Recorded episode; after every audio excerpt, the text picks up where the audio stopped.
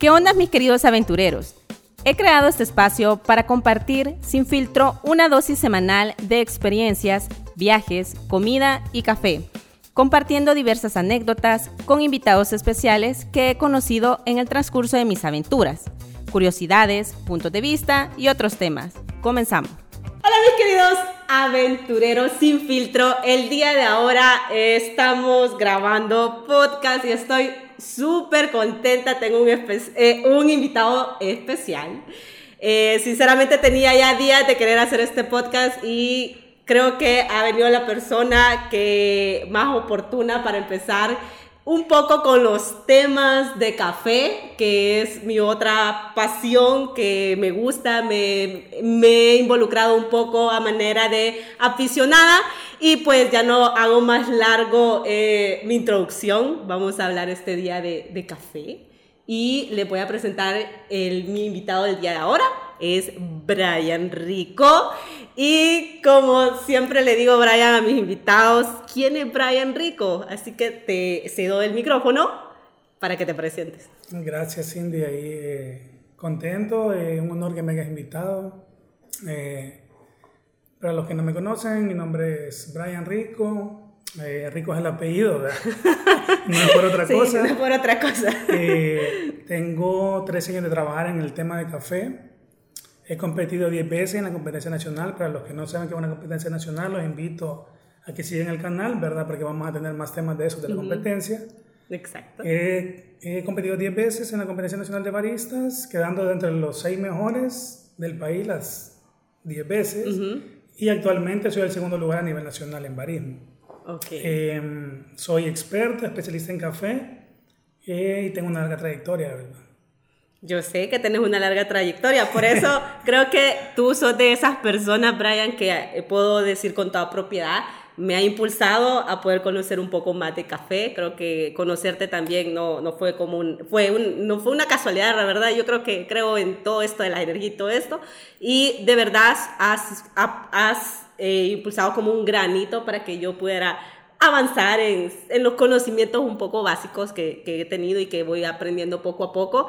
Y bueno, un poco la introducción de, de, del podcast es hablar cómo nos podemos, o sea, así como simples mortales, como, como yo, como yo creo que hasta tú pasaste por esa inmortalidad, por, por, ahí, por la mortalidad de saber o cómo nos podemos introducir al café de especialidad, porque es un salto eh, gigante cuando uno va a, a, esos cafés, o sea, otros cafés o prueba café diferente que está acostumbrado desde, desde casa y cuando empezás como a, a, poder seleccionar esos gustos, uno va como eh, introduciéndose a nuevas cosas. Entonces, creo que desde ahí nos vamos a ir como eh, guiando un poco en el podcast de ahora. Entonces, ¿cómo es que Brian Rico inició eh, su vida aquí en el café, verdad? Pues como todos los, los portales, como vos decís, todos tomamos café de olla, digámoslo así, ¿verdad?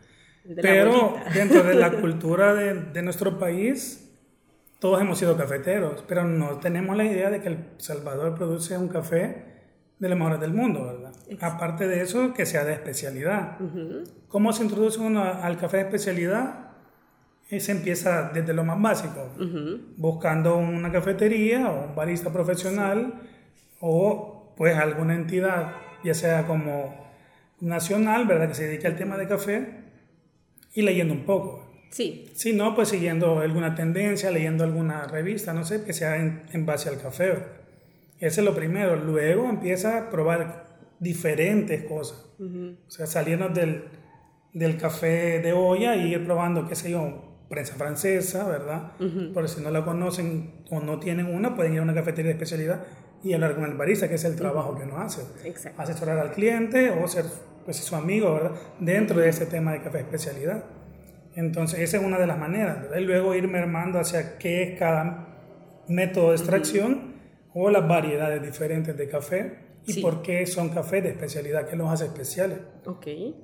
Vale, aquí ah, hay, hay, ciertos puntos que voy a retomar de lo que acabas de decir. Eh, digamos, ¿qué cosas eh, que realmente uno, yo me acuerdo que mi primera experiencia, hablando, igual quiero escuchar tu primera experiencia, eh, de uno iba a ciertos cafés y vos realmente yo pedía lo básico, latte o capuchino. O sea, primero empecé con el capuchino porque decía yo era leche y el café yo lo relacionaba con tomarme un café en mi casa que me lo podía preparar y ir a una cafetería ya era para ir a probar un capuchino. Entonces después es como que yo me abrumé un poco cuando veía como la, toda la cartelera de lo que te ofrece una cafetería y era decir, ¿y, eso qué es? O sea, yo decía, eh, chai, eh, ice, no sé qué. Me, tengo recuerdos de que pedí un ice y ice es con cubitos de hielo pensando que era un fro, o sea, como tipo frozen, pero no era eso. O sea, o sea, en el camino uno fue aprendiendo. Pero al ver como tanta información, eh, realmente a uno que si no tiene como, a veces uno es bien penoso cuando va a una cafetería o algo, es bien penoso. Entonces, como, yo sé que es parte de quitarse la pena para poder decir, pero como darnos unos tips o cómo fue tu experiencia cuando tú por primera vez probaste un café de especialidad. o sea, te hice varias preguntas. No, sí, no, está bien, está bien. Primero, cuando yo probé un café de especialidad, lo probé un expreso. Ah, ok. Esa fue tu primera experiencia. Mi primera experiencia. ¿Y, ¿Y qué dijiste? O sea, nunca he visto el café en grano, pues yo conocía los sobres o embolsado o molido. Y esa es una de las cosas de un café de especialidad, está en grano ah, y es recién molido. Ok. Recién preparado. Entonces cuando probé yo me quedé como, ¿y esto? Por eso paga la gente.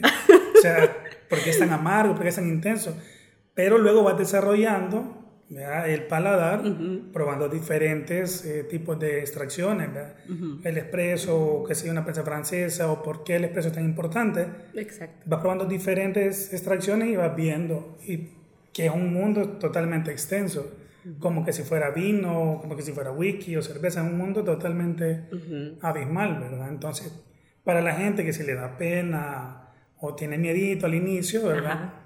Eh, para no limar tanta fricción, digamos, o sea, para limar la fricción tanto con el barista o con las personas y sentirse en confianza, eh, hacer preguntas así como las que tú haces. Mira, yo nunca he probado un café de especialidad, me puede ofrecer qué variedades tiene, eh, o qué procesos tiene, o qué método me puede ofrecer. Entonces el barista, el trabajo del barista es poder asesorar al, al cliente o al consumidor en el tema de café. Y ese es su trabajo, o ese es su, su, su pues el, el objetivo culturizar al cliente, sin, eh, digamos, sin hacerlo sentir que no sabe o, que se sienta así como cohibido como tú, ¿verdad? Esa es la idea, o sea, generar como confianza con la gente para que vaya pidiendo. Esa es la otra. Y no me acuerdo qué más me preguntaste. Eh, bueno, te pregunté sobre tu primera experiencia. Un Ajá, un expreso fue. ¿Y de ahí cuál fue tu segundo paso? Mi segundo paso fue aprender a calibrar el molino. O sea, que yo hacerme mis propios cafés. Ok para poder darme cuenta de que realmente a mí me encantaba el café de especialidad y en específico el expreso. El expreso. Irónicamente, mi primera experiencia en el café fue de especialidad, fue un expreso. Ok. Y en el 2020 me gané mejor expreso a nivel nacional en barismo. O, sea, una cosa se he ido desarrollando eso. Ah, ok, entiendo. Entonces, para que vayamos como entendiendo un poco de... Hay dos, dos cosas diferentes. Eh, está, bueno, como barista, entiendo yo, y me puede explicar mejor, para que mis amigos aventureros o mis coffee lovers, eh, el, tema del barismo va relacionado a la máquina. No. No. El ah, tema del barista es, el barismo es, bueno, en, el concepto de un barista es que es la persona que está detrás de la barra especializada en el tema del café. Es decir, proceso, variedades, cultura de café, eh, extracciones de café, eh, mezclas de café, técnicas de extracción y está a la vanguardia, o sea, está innovando. Si sale un método nuevo, lo lee, sale X cosa, eh, ve como la manera de buscar la información. Y eso debe ser hoy por hoy un barista. Antes sí. era como lo que tú dices, era solo la máquina. Exacto. Ahora hay mucho más ramas sobre el café, ¿verdad? Hay baristas que se especializan en tostaduría, por decir algo, y son baristas. Hay quienes se especializan solo en extracciones de filtrado y son baristas también de máquina y hay quienes la máquina de café, ¿verdad? Ok. Entonces, no sé si, si es... Sí, sí, ah, más o menos así. Es, lo que te digo, yo también estoy como aprendiendo porque yo para mí pensaba que un barista solo se dedicaba a la, a la máquina y que estaban los, las, las personas que se dedican solamente a hacerte un café filtrado, que son los cafés de métodos que ese, no sé, pero ya veo que un barista envuelve todo. Un barista debería de envolver, todo. Ah, de mi cabecita pensaba que estaba como seccionado, pero... Sí, está seccionado. Hay, yo creo que al final los baristas, eh, hay quienes se inclinan tal vez por área de máquina o eh, de, de, filtrado, me imagino. Eso es, digamos, es, como cuando, es decir, digamos, cuando vos tenés más habilidad en una cosa porque ya lo traes. Ajá, exacto. Entonces te, quedas con la máquina. O si ya te, te, inclinas más por el café filtrado, te vas por los métodos. Pero la idea es que el barista pueda manejar todo para poder, cuando llegue un cliente como tú, o como tus aventureros, o tu coffee lover, los pueda asesorar. Esa es la idea, que uno tenga que conocer, no lo agarren en curva con una pregunta. Sí, cabal. Y hoy introduciéndonos un poco a la visión en el país, en El Salvador, tal vez que me describas cómo sentís. Yo siento que ha habido un cierto cambio de un tiempo hasta ahorita que estamos eh, en, el, en, el, hoy, eh, que ha estado evolucionando. No sé si es mi sensación porque en cierta manera me he involucrado o realmente si hay un paso eh, que la gente siento yo que eh, por lo menos hoy en pandemia siento que mucha gente eh, el hecho de querer tomar café y buscar y, poder experimentar y tener tal vez algunos el tiempo en casa de poder conocer más de eso, se involucraron. Eh, ¿Accidental o, o, realmente era el momento de involucrarse en, en, este, en este mundo tan maravilloso del café? Pero ¿cómo lo ves? La pregunta real es cómo, cómo tú ves hoy el, café de especialidad en El Salvador. como ahora hay más profesionales en el tema del café, entonces se va haciendo como más cultura, que es la idea también del café. Eh, algo curioso sobre el café es que es el segundo producto después del petróleo que más se consume, entonces es una necesidad. Hay quienes se apasionan porque el olor del café o me gusta el sabor del café o, o porque huele el café, la fragancia, ¿verdad? Pero hay quienes es en su diario vivir es o me tomo taza de café o ando enojado todo el día. Es donde tú te das cuenta de que si hoy en pandemia eh, estuvo, o sea, cerrado y la gente te das cuenta de que el café es una cosa bien vital dentro tu diario vivir. Sí. Y estar así como en ese estado no me puedo tomar mi café, no puedo hablar con X amigo barista, no puedo ir al lugar, si uno se siente como, como prohibido. Entonces ha ido como evolucionando, como tú dices, sí es cierto, porque han habido olas del café. La primera de las olas del café, que así, si uno lo busca en Google o en Internet, se le llama a, los botes de café soluble, eh, en los años 40, 50. Ok.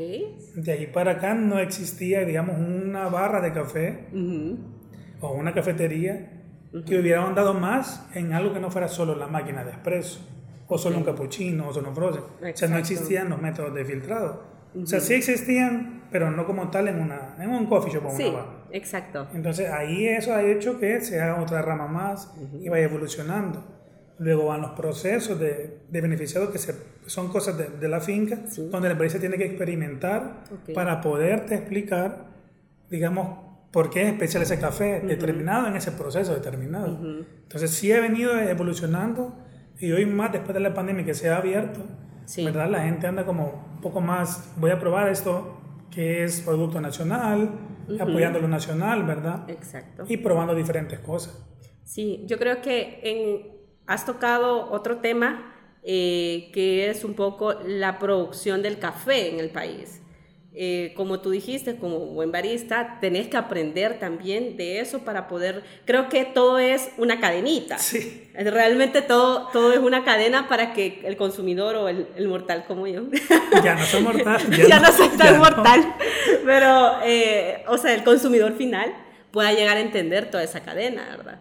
Eh, pero que, que son aquellas cosas básicas que la gente pueda llegar a entender de una manera simple este, en, el, en, el, en el proceso de finca. Eh, como, digamos, porque yo la primera vez, un poco la experiencia, no sé si también igual me compartiste tu experiencia, abrumante el decir que es un borbón, que es un pacamara, que es un proceso lavado, que es un proceso natural. Eh, poco a poco yo lo he ido conociendo, pero para que la gente, porque eh, cuando compran un café, literal como y esto, o sea, ah, este café, o incluso en, en algunos eh, centros comerciales como uno puede elegir o en qué se tiene que fijar. Pero hablemos un poquito antes de entrarnos a, a cómo seleccionarlo, un poco a lo de la finca, eh, que, para que la gente desde el origen sepa en palabras básicas eh, que podamos entender, ¿verdad? Cómo es cada una de las cosas. Yo sé que es un tema bien amplio, súper amplio, que vamos a hacer un capítulo solo hablando de eso. pero, pero cosas como básicas de lo que tenemos que saber, eh, que el café viene de, la, de, finca, ¿verdad? Entonces, ¿cómo? Eh, vaya, el café de especialidad, como es el tema que estamos tocando, ¿verdad? todo el café es una fruta y viene de un árbol, ¿verdad? Sí, de exacto. Cofea arábica, que es la que se planta acá en nuestro país, ¿verdad? Pero cuando uno va al súper no se tiene que fijar solo que diga arábica. Porque arábica es todo lo que plantamos en el país. Todo. De la arábica hay subvariedades. Okay. Entre esas la que tú mencionas, el Borbón, okay. que es un café que yo lo recomiendo porque es como bien sutil, ¿vea? no es tan amargo, no es tan ácido, eh, dulce, es lo que más se cultiva. No porque haya más significa que es de menor calidad. Okay. Luego está Ipacamaras, que es una variedad híbrida que se hizo acá en el país por genetistas de acá del país, que involucra dos variedades, que es Marago y eh, Pacas, que es una variedad que se descubrió acá. Ah, Entonces, al juntar ese se hace Pacamara. Y si es de especialidad, o sea, de altura, o sea, va a ser esto más especial porque es algo mucho más exótico. O sea, íbamos más por lo de especialidad, ¿verdad? Como el tema. Luego hay otras variedades como el Mocha, como el Kenia, eh, SL34 y así podemos seguir y hay muchas variedades que también las hace especial el proceso de beneficiado que les pasa en la finca. Que ya es, eh, eh, la plantita es un pacamara, un borbón, después pasamos a un proceso. Pasamos a un proceso de secado o beneficiado, ah, donde el caficultor decide voy a hacer un lavado, voy a hacer un natural, o voy a hacer un honey, voy a hacer una fermentación y ahí siguen los sabores, o sea, evolucionando los sabores, sí. ¿verdad? De especialidad. Y luego pasan, o sea, al tueste. Sí. Y luego al barista. Ok. Que es el que te lo vende o te lo, te lo ofrece o te lo prepara de tal manera que te lo sepa explicar por qué es especial. ¿Qué lo hace especial? ¿Cómo fijarnos en el súper qué café elegir o dónde comprar o, dónde, comprar? Ajá. En la variedad, en la altura y en la fecha de tueste esas tres cosas tienen que ser básicas que tenemos que nosotros tener en cuenta a la hora de querer consumir un, un café de, de, especialidad. de especialidad. Y que esté en grano. En grano. Entonces, si cuando uno va empezando en el tema de, yo los invito a que compren, si pueden, ¿verdad? Su molino, como tú hiciste, ¿verdad? En tu historia, su molino, ¿verdad? Para moler el café en casa, ¿verdad? Exacto. Es su café, ¿verdad? Su método, ya sea francesa o lo que sea, o la olla. Sí. Ir experimentando. Sí, yo creo que, creo que el método eh, básico que podríamos invitarlos eh, para como que vayan un poco degustando, porque realmente creo que es un cambio de lo que vení, lo que venimos al principio sentimos como el golpe, la diferencia. Todos pasamos por el sobrecito de café. O sea, eso. No, o sea, eso sin pena. sinceramente, hasta tú pasaste por ahí. Yo no conocí, nunca había visto el café de esto grande. Ajá, exacto. No, nada más. Ajá, y, que se muele y se tuesta y, cómo se cocina esto, ¿verdad? Entonces, eh, el punto es que eh, tal vez hay molinos básicos manuales que podemos tener si nosotros eh, tenemos en grano, ¿verdad? No es tan complicado, también venden eléctricos, que no sé qué tan funcional, no sé. Todo, todo molino tiene sus su ventajas y sus desventajas, ¿verdad? Pero me imagino que tener el, el, café en grano y el lujo de molerlo en tu casa le da otro sabor, otra fragancia, eso y la frescura. Es, muy diferente. Yo eh, creo que por eso invertí un poco en mi equipo, por decirlo así, que hoy le digo equipo, pero realmente no es equipo, sino que es para poder degustar y disfrutar y realmente me relaja. Preparar mi café en la mañana, en mi, en mi prensa o ya sea en otro método, me relaja un montón, me topo, eso es como un tiempo para mí, lo, lo, lo atesoro y lo guardo. Y algo que tú has dicho eso, la mayor cantidad de tazas de café se consumen en la mañana, o sea, es algo que está en estudiar vivir desde que nos levantamos. Sí, es que esa es como la batería, la, la recarga completa, o sea, recargas todo durmiendo, pero este es el que, el, que te levanta. Pero eh, el punto era de, de que tal vez con, eh, empezar con nuestra prensita. La prensita francesa es como súper básica. ¿Y, ¿Y, qué opinas tú? Tal vez eh, siempre a mí me surgía la, la duda en su momento, ¿cuánto tiempo yo puedo tener? Si yo pido mi café molido, ¿Cuánto tiempo yo lo puedo tener a, ya, o sea, ya molido? O, o, cuál es la diferencia entre en granos y molino? Hay un, un, tiempo prudencial. Dura, o sea, el café, el café si está en grano conserva mejor sus atributos. Ok. O sea, lo, la, la, frescura, el, al tenerlo almacenado en un recipiente lejos de la luz o en su bolsa donde viene, ayuda. Claro, el café después de tostado no es que se va a arruinar, pero va perdiendo su propiedades de frescura. Ah, ok, ok. Eso quiere decir que si yo lo muelo o lo compro molido, no es que sea malo. Ok. O sea, está bien, pues, si lo pueden comprar molido, no importa. Pero quiere decir que desde el momento que lo muelo, va a ir perdiendo más su frescura.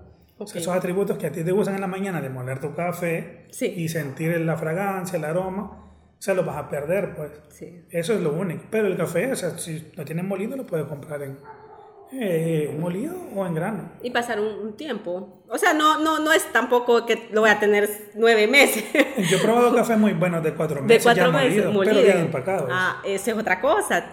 El, mira, yo he escuchado tantos como, eh, como tabures, el, eh, cómo guardar tu café, porque hay gente que lo mete en la refri, hay gente que los pone en bolsas oscuras. Eh, yo sinceramente no me complico, yo lo guardo en la alacena, lo saco y no sé si lo hago de la manera correcta. No, está pero como aquí rompiendo tabús con Brian, eh, ¿cómo podemos guardar ese café? Con lo, más idóneo, vaya. se, va, se, va, se, van a ofender algunos porque eso de meterlo en la refri, no sé de, dónde, salió, pero no deberían de hacerlo porque el café no tiene que estar lejos de la humedad, ¿verdad? Ok. Y hay olores en la refri y el café absorbe todo lo que está cerca, ¿verdad? Entonces, tenerlo en la refri no es lo ideal. Sí. Ahora tampoco estoy diciendo que no lo hagan. Cada quien es libre, hacerlo en su casa como quiera. Pues sí. Eh, lo ideal sería tenerlo en un recipiente o en su bolsa como viene, bien cerrado. Bien sellado. y, y, en un lugar oscuro, o sea, donde no le pegue la luz, porque la luz sí le afecta al café. Ah, ¿en serio? Y la temperatura, o sea. Entonces, el ponerlo en esos botes transparentes no es tan recomendado. No es tan recomendable. Ah, Eso sí, no, no, es tan recomendable, pero muchos lo hacen, en cafeterías lo hacen. Porque se ve bien y quizás por frescura. Si lo puedes tener ahí una semana, no hay problema si lo mueves rápido o si te lo consumís rápido. Todo depende de cuánto me voy a tomar. Sí. Lo ideal es si me voy a tomar dos tazas, muelo dos tazas o saco para dos tazas. Okay. Eso es lo ideal. Bueno, hemos hablado de dos cosas: café ya en casa y un café que invitaras como a la gente que tal vez eh, le cuesta como llegar a cafeterías, eh, no de, o sea, de, de, que cómo iniciar, digamos, en una cafetería, ¿qué les recomendarías que pudieran pedir como primera cosa, como primera bebida en su, eh, para probar? Para empezar a probar... o sea, realmente el café. Realmente el café, como es, como tal, quizás un método. Un método. Hablando de métodos, mencioname cuatro básicos de, de, que lo vamos a encontrar en cualquier cafetería. Cuatro básicos. Si no lo encuentran, no venden. No, no. no venden. La, la, la, máquina de expreso es un método. Ah, ok. O sea, okay. El, o sea, hacer el expreso es un método. Ok. De, de ahí está prensa francesa, okay. que es como lo más común, ¿verdad? Okay. Y no por ser común le quita o le resta que sea un buen café. Ok. Eh, puede ser B60, que es como icónico, ¿verdad? Uh -huh. O a una cafetería y que no presenta, no tengo. Eh, ve ahí, ¿qué onda? Ah, o sea, ¿qué pasa? Ajá. No, aquí es una mala señal. puede ser que sea también el Chemex. Ok. ¿verdad? Que son como unos cuatro que uno como son bien icónicos. Básicos, que debe de tener una, una cafetería Básico. de especialidad, porque hay un montón de cafeterías. Hablemos lo que es. O sea, eh, y, lo que vos dijiste, hay cafeterías que tienen solo el método de, de la máquina y hay otras cafeterías que involucran un poco más en el, tema de proceso métodos. de métodos. Ajá. Entonces, no, yo creo que cada cafetería o cada quien es libre de tener sí. lo que quiera. Pero para introducirnos en el tema o en el mundo del café de especialidad, si vamos a una cafetería sin miedo, podemos pedir vea, un B60 y pedir que nos explique la persona que está ahí, mire, qué voy a sentir en ese café. Y luego ir probando los demás, que son como los básicos, para yo tener una idea de qué es un método o qué tengo que esperar o qué sentir. Exacto. Eso. Bueno, quiero, antes de terminar el capítulo de, de hoy, que va a ser, o sea, que yo siento que de verdad que ya es como o sea, va a ser creo que un capítulo largo, pero para ser introductorio, para ser el primero en café, creo que va a ser válido poder escuchar un poquito más. Pero yo no me quiero ir, o sea, para hacer tu primera intervención, porque yo te voy a tener muchas veces aquí de invitado, porque yo de verdad te considero una persona que sabe y creo que te has desarrollado en diferentes áreas del café y, y te admiro un montón por eso. Pero yo antes, de, quiero que en este primer capítulo nos contes un poco, yo, como lo dijiste al principio, tú habías sido, bueno, tú fuiste eh, ganador en las competencias nacionales del país y hablarnos como de esa experiencia, eh, cómo ha sido competir a nivel nacional, porque es más, hay gente que no, no, conoce que hay una competencia a nivel nacional, que hay un mundial de baristas eh, y que hay como dos secciones, tanto de métodos como de barismo. Eh, que hay una competencia mundial y que hemos tenido representantes del Salvador que han llegado muy lejos en estas competencias. Entonces, eh, contame cómo ha sido como tu experiencia. Igual que el expreso, digamos. Cuando me ¿qué? ¿Y competencia de qué? De barismo. O sea, yo, eso existe. Cuando yo empecé era como bien... Yo se empezaba eso de, de las competencias de barismo, no entendía mucho las reglas. Más sin embargo, en el primer año ya competí y quedé en segundo, la primera vez. ¿En serio? Entonces... Ahí eh, dijiste, no soy tan mal. No, no, la verdad es que yo no quería competir, casi que a la fuerza competí. O sea, no, todavía no me sentía preparado para ese mundo, o sea, era, un mundo que te abrumaba. Era como una ola de información, como de todo lo que hemos hablado acá, y, o sea, me sentía abrumado. Pero mm, hay reglas, ¿verdad? que, que, tienen que ver con, o sea, con las con la competencia en sí, ¿verdad? Que uno se rige en esas reglas y así se van midiendo los puntos. Ok. La competencia, digamos, cada quien o cada barista que se inscribe dura 15 minutos su presentación, dentro de la cual eh, no está obligado, ¿verdad?, a, usar una sola variedad, pero sí está obligado a servir cuatro expresos, okay. cuatro bebidas con leche y cuatro bebidas de especialidad, o sea, de creación, ¿verdad? De ingenio de cada barista que lleven como base a un expreso. Ok. Tiene su regla. O sea, tiene su regla. Ahora bien, hemos tenido eh, baristas, un ex compañero mío de, que no vamos a decir nombre, ¿verdad? Por, por, por, eh, por derecho de autor, pero ese ex compañero mío de trabajo fue campeón mundial de barista. Ok, ok. En el 2012, 11-12. Ok, ok. Eh, eso rompió como un tabú o una brecha. Yo siento que hubieron ojos al país. Ya teníamos ojos. Ajá, de por sí, del café. Pero de profesionales del café no.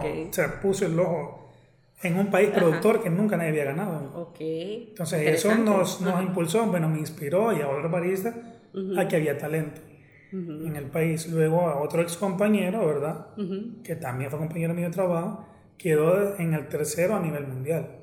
Okay. Estas personas hoy por hoy tienen sus coffee shop, ¿verdad? Y son reconocidos a nivel mundial okay. en el tema del café. ¿Y cuál era la otra pregunta que me hiciste aparte de, eso, de las competencias? Ajá, ¿cómo, cómo era, o, sea, cómo había sido como tu experiencia? Si tal vez si hay un antes y un después. Un antes era, antes no, antes no me gustaba. Ajá. competir. Luego, yo he sido el barista que más veces se, ha parado en la competencia. O sea, no, todavía no he ganado. y todavía no he ganado, lo he hecho 10 veces y no, pero, bien dice, el que persevera alcanza, el que persevera alcanza. Pero sí, en mi experiencia, como se me ha hecho como un hábito, ¿verdad? es como una disciplina. Como cuando vos sos competidor olímpico, ¿verdad? Sí. Entonces tienes tu vida normal, pero te dedicas a cierta disciplina. Entonces competís y competís y vas poniendo tus habilidades. Sí. ser uno de los mejores del país, aunque no lo parezca, porque yo tampoco me creo así que la gran cosa, es un gran peso. O sea, es, una gran experiencia. Una gran responsabilidad. Creo que independientemente en qué se esté compitiendo, eh, lo que tú dijiste es la disciplina al final y el peso de ya tener ojos y, y, tener como es, en el caso que ya fuiste ganador de cierta manera, ya hay como ojos ahí que te miden, por decir, tu profesionalidad. Otra parte experiencia. de la experiencia de competir es, y ahí dice en la regla, que, o sea, dentro del perfil del ganador se busca alguien que inspire a otros. A otros paristas. O sea, y parte de la competencia es culturizar al cliente o al espectador o al que llega, o sea, promover esa cultura de café. Como tú dijiste, yo te inspiré, antes no me conocía, luego nos conocimos, nos hicimos amigos, ahora estamos acá. Entonces, eso se busca. Y eso es lo que se trata. Entonces, al ver yo que, que era bueno y que inspiraba a otros, ah, ¿por qué no seguir? ¿verdad? Sí, Entonces, claro, claro. Creo que no competir significaría o implicaría para mí perder. Competir significa para mí ganar. Entonces yo compito para inspirar a otros también. Ok, esto está súper bien porque, mira, al final creo que ganar, siempre he dicho yo, no lo es todo. O sea, a veces los títulos pesan tanto y, creo que mantenerse en eso después viene como como el, el, siguiente paso, que es el siguiente trabajo, de que no te puedes quedar aquí como que ya gané.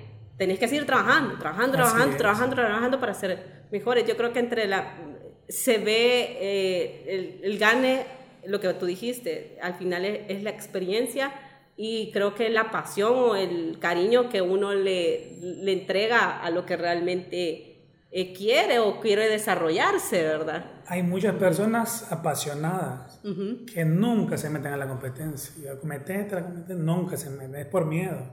Pero si nunca perdes el miedo, o sea, si nunca te aventas, nunca vas a saber. Entonces es parte de... Otra cosa muy interesante de la competencia de baristas o de mi experiencia en la competencia es eh, que siempre desarrollas y estás dentro como del ojo del huracán, De, lo, de lo nuevo. Toda la gente quiere probar, bueno, nada menos hoy hablaba con alguien que conocí y conectamos, me preguntó de una finca ganadora de tasa de excelencia y, y empezamos a hablar de eso, ¿verdad? Y que le digo, o sea, en la competencia casi siempre están todos los top de tasa de excelencia. Sí. Entonces es como, los puedes probar, puedes hablar de ellos, puedes promoverlos, de ahí no hay otra forma de probarlos. Entonces eso es una cosa que deberíamos de cambiar como país. ¿Dónde puedo probar los mejores cafés del país? ¿O quién me los puede preparar? Esa es una pregunta bien, no vamos a hablar de marcas, pero, pero sí es una pregunta bien válida. O sea, eh, se habla mucho de que tal vez el buen café de, del país se exporta y creo que por eso también no, o sea, no sé si todo realmente sería hablar de más, porque estamos hablando un poco de más, pero sí hay mucha parte, creo que, que deberíamos como de impulsar eso que tú decís, ¿dónde puedo? Porque aquí el extranjero o una persona que sepa y venga eh, de, de, de afuera, este, pregunta, ¿dónde puedo tomar el mejor café del Salvador?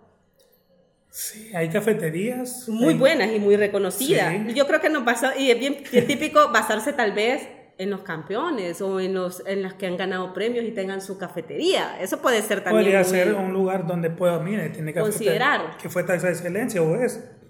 Y lo, puede, lo, lo, pueden ir a probar, lo pueden considerar. Creo que debería de ser ese, fíjate. Sí, tenés razón. Vamos a hacer esa aventura.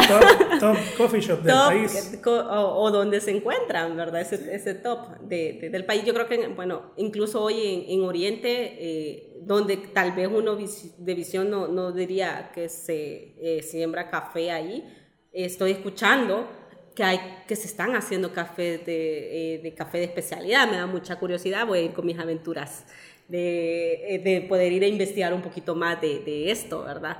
Pero creo que el mundo del café es interesante, es súper grande y, y, creo que la pregunta final es que, que, me digas qué te ha llevado de toda esta experiencia que has tenido desde tu día uno hasta tu día actual y que me puedas decir en pocas palabras. Mi experiencia, en, y eso es un dicho que yo tengo que, que sí se lo voy a dejar a, el que se dedica al tema de café o apasionado del café, así como vos, que el café es algo de como su religión de todos los días, ¿verdad?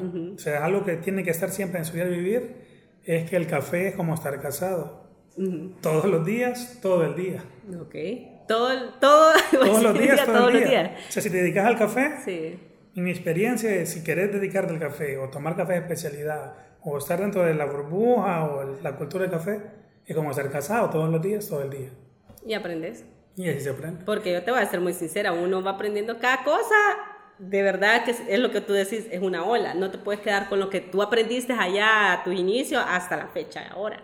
No, y todo va cambiando, o sea, es como, por eso te digo, cuando te... Es tan amplio. Es como, ay, como el amor, pues te enamorás y decís, ay, etapa buena, etapa mala, pero ahí va. Ahí va evolucionando y ahí voy. Ok, de verdad me alegro un montón que llegamos, estemos aquí compartiendo, hablando de café. Sé que no va a ser la primera ni última vez que te voy a tener aquí para compartir. Hay temas que todavía nos quedan pendientes. Yo quisiera hablar sobre decatación y todo esto, pero esos son temas mucho más largos que vamos a hablar más adelante y te hago la atenta invitación eh, de poder estar en estos episodios especiales de Café no, Ahí vamos a estar. Ahí vamos Así a estar. que, bueno, nos vamos despidiendo. Gracias, Brian. No sé, igual siempre le digo a mis invitados si tienen no sé si tu cuenta de Instagram la, la, la, la quieres dar para que la gente te siga, te conozca, eh, vean tu trabajo.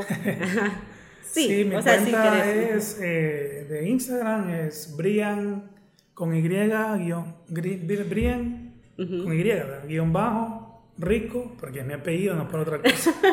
eh, 007. Ok, perfecto. Entonces, igualmente yo se lo voy a dejar aquí en la descripción del video. Les agradezco, mis queridos aventureros, mis queridos coffee lovers, por compartir un capítulo más. Compártanlo, denle mucho cariño y síganme en mis redes sociales. Nos vemos hasta la próxima. Chao.